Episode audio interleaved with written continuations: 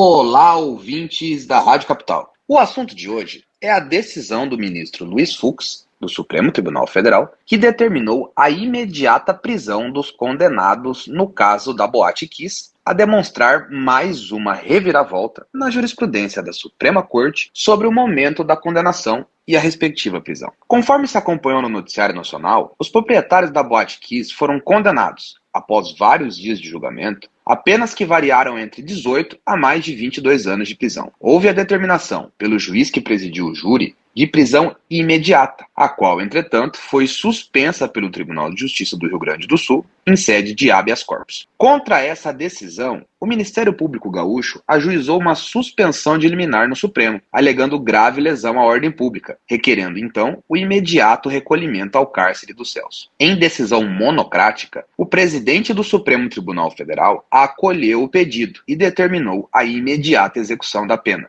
enfatizando a soberania do júri nos crimes contra a vida e mitigação da análise recursal por iniciativa dos réus. Nas palavras de Sua Excelência, aspas, a execução da condenação pelo tribunal do júri independe do julgamento de apelação ou qualquer outro recurso, não podendo, inclusive, o tribunal reapreciar fatos e provas, quando da apreciação das futuras impugnações à sentença condenatória. Fecha aspas. Fux salientou ainda que o pacote anticrime aprovado em 2019, reformou o Código de Processo Penal, o qual passou a conter nova disposição no sentido de que as apelações contra a decisão do tribunal do júri, com pena igual ou superior a 15 anos, não terão mais o efeito suspensivo. O que na prática significa dizer que a sentença já pode desde logo ser executada. Ademais, o ministro considerou ainda a elevada culpabilidade dos réus no contexto da tragédia com 242 vítimas fatais e mais de 600 feridos.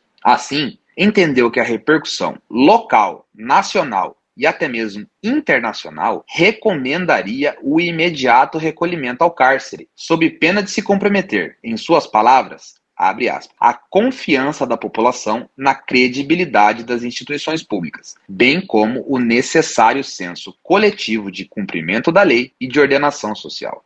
Fecha aspas. Esse é o jeito desassombrado de decidir do ministro Luiz Fux, que manda um duro recado para todos os clientes do sistema penal brasileiro. Comentário de Rodrigo Sirineu para FM 101.9.